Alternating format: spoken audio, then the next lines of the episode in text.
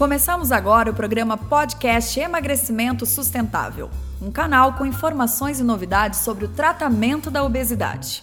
Um patrocínio Eurofarma. Programa Emagrecimento Sustentável. Emagrecimento Sustentável. Olá, eu sou a Larissa Dias. E eu, Nara Ferriani. Vamos começar o programa 4 Emagrecimento Sustentável da série Obesidade doença crônica, progressiva e por vezes letal, com a doutora Maria Tereza Zanella. Que possui graduação em medicina com especialidade em endocrinologia clínica pela Universidade Federal de São Paulo e atualmente é professora titular de endocrinologia na Universidade Federal de São Paulo. Tem experiência na área de medicina com ênfase em endocrinologia, atuando principalmente nos seguintes temas: hipertensão arterial, obesidade, diabetes tipo 2 e apneia do sono. Bem-vinda, doutora! É um prazer recebê-la aqui no programa Emagrecimento Sustentável. Doutora, e falando um pouquinho mais sobre o idoso, como que é a obesidade no idoso? Então, a obesidade vai aumentando em prevalência, né? Ela é mais comum de acordo com a idade, né? E a gente sabe, então, que ela predispõe a infarto, derrame, doenças, doenças ah, vasculares de uma maneira geral. Né? Então, ela também tem que ser tratada para você prevenir né, uh, esses eventos e, e, quando você trata sempre a obesidade, você melhora as outras condições uhum. que favorecem. Então, também existe indicação de tratar. Existem maiores limitações do ponto de vista medicamentoso, porque tem algumas medicações que você não pode usar em indivíduo uh, mais idoso, que tenha, que tenha hipertensão, ou que tenha alguma predisposição, a, por exemplo, à arritmia cardíaca. Então, nós temos que prestar atenção ah, nos medicamentos que, que têm contraindicação para o paciente idoso. Então, isso é que tem que se, se, se tomar cuidado. Também, no idoso, é mais difícil você aumentar muito a atividade física, né? Mas ele tem que ser tratado também né? Ah, e hoje até para, os casos mais graves está havendo indicação da cirurgia bariátrica, mas é sempre importantíssimo se avaliar o risco cirúrgico, né? O risco cirúrgico que esse paciente tem, né? Ah, porque daí você, você quer vestir um santo, você acaba desvestindo o outro, porque você tem uma complicação cirúrgica quando ela não for bem indicada. Doutora, a senhora comentou da bariátrica. Eu queria é, perguntar coisa que sempre me incomodou. Tem pessoas que fazem a bariátrica sem ter tanta indicação, né? A pessoa não está tão obesa e tal. E, e, aí eu vejo que ela continua comendo e se alimentando de uma forma errada, apesar que tem que comer menos, né? Em menor quantidade. Como que é isso? Essa pessoa não deveria ter feito, com certeza, né?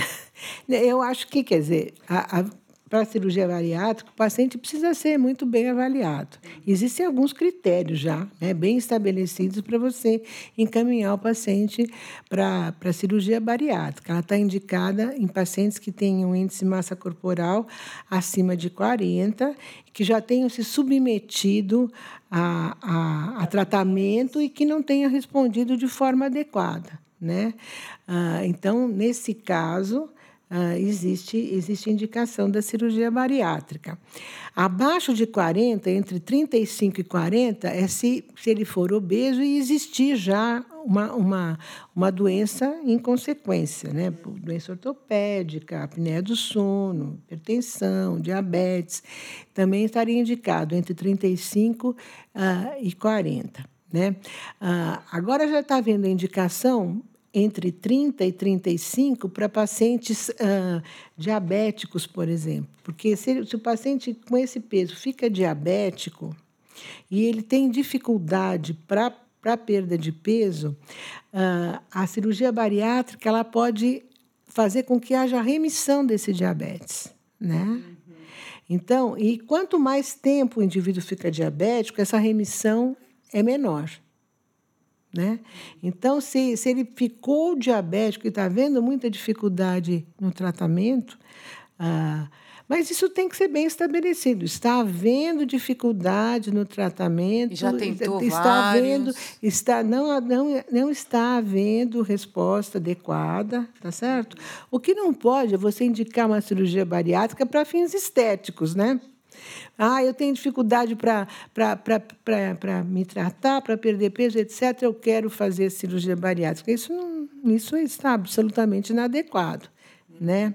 Agora, a cirurgia bariátrica ela não cura obesidade. É, isso é super tá importante certo? frisar, né, doutora? Então, Tem muitas pessoas cirurgia, que confundem A cirurgia isso. bariátrica ela não cura a obesidade. E o até problema voltam tá a ali. engordar, às vezes, um pouco. O problema continua. O que a cirurgia bariátrica faz é limitar que você consiga comer mais do que uma determinada quantidade de alimento. Agora, então precisa se adquirir um hábito de comer menos, etc.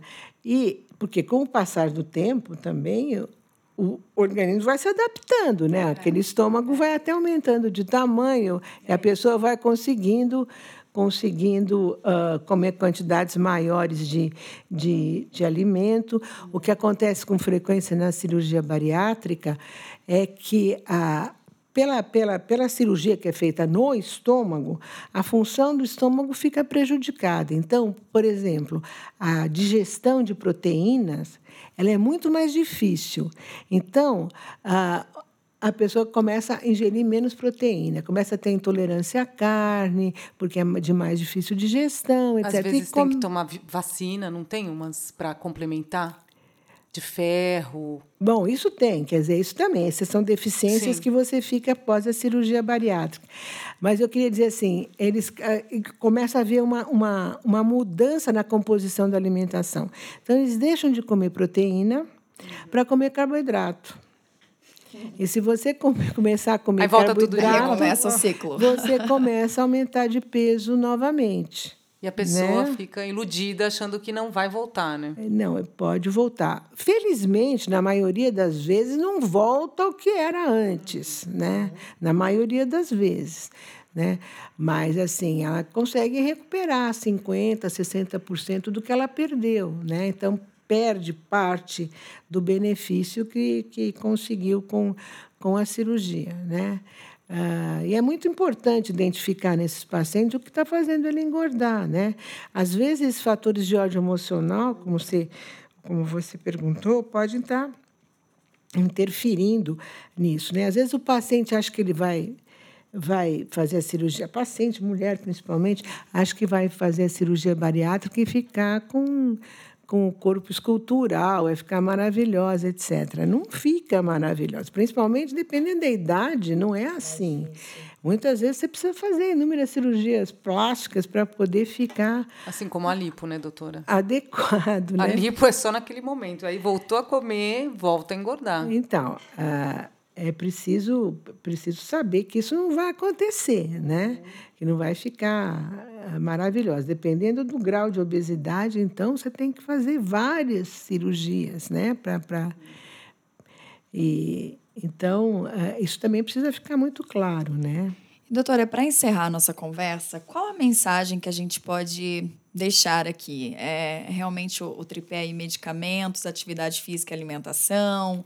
Para a gente deixar uma mensagem para as pessoas aqui sobre obesidade. Então, eu gostaria de frisar novamente que a obesidade é uma doença crônica que precisa, como tal, ser tratada cronicamente. O tratamento inclui tratamento não farmacológico, ou seja, mudanças de estilo de vida, né? mudança na dieta, mudança nos hábitos alimentares e mudança na atividade física. A pessoa precisa investir no seu tratamento, precisa dedicar um tempo a fazer isso, né? porque não é fácil e às vezes é até caro. Né? Então, há necessidade de investir nesse tratamento não farmacológico. A medicação é adjuvante, né? ela vem para auxiliar auxiliar principalmente ah, na redução da ingestão calórica, né? Essa ação da medicação, quer dizer, ela está agindo só de um lado, né? E, ah, e é importante saber que a medicação não vai fazer com que haja normalização do peso, mas que 5 a 10% de perda de peso traz enormes benefícios. Então, não se deve desprezar, mesmo que esteticamente isso não seja satisfatório, é importante saber que essa perda de peso é benéfica do ponto de vista de saúde. Doutora, muito obrigada. Agradeço muito a visita. Doutora Maria Tereza Zanella. Obrigada, doutora. Obrigada Até a próxima. Convite. Obrigada. Até o próximo podcast Emagrecimento Sustentável. Um patrocínio Eurofarma.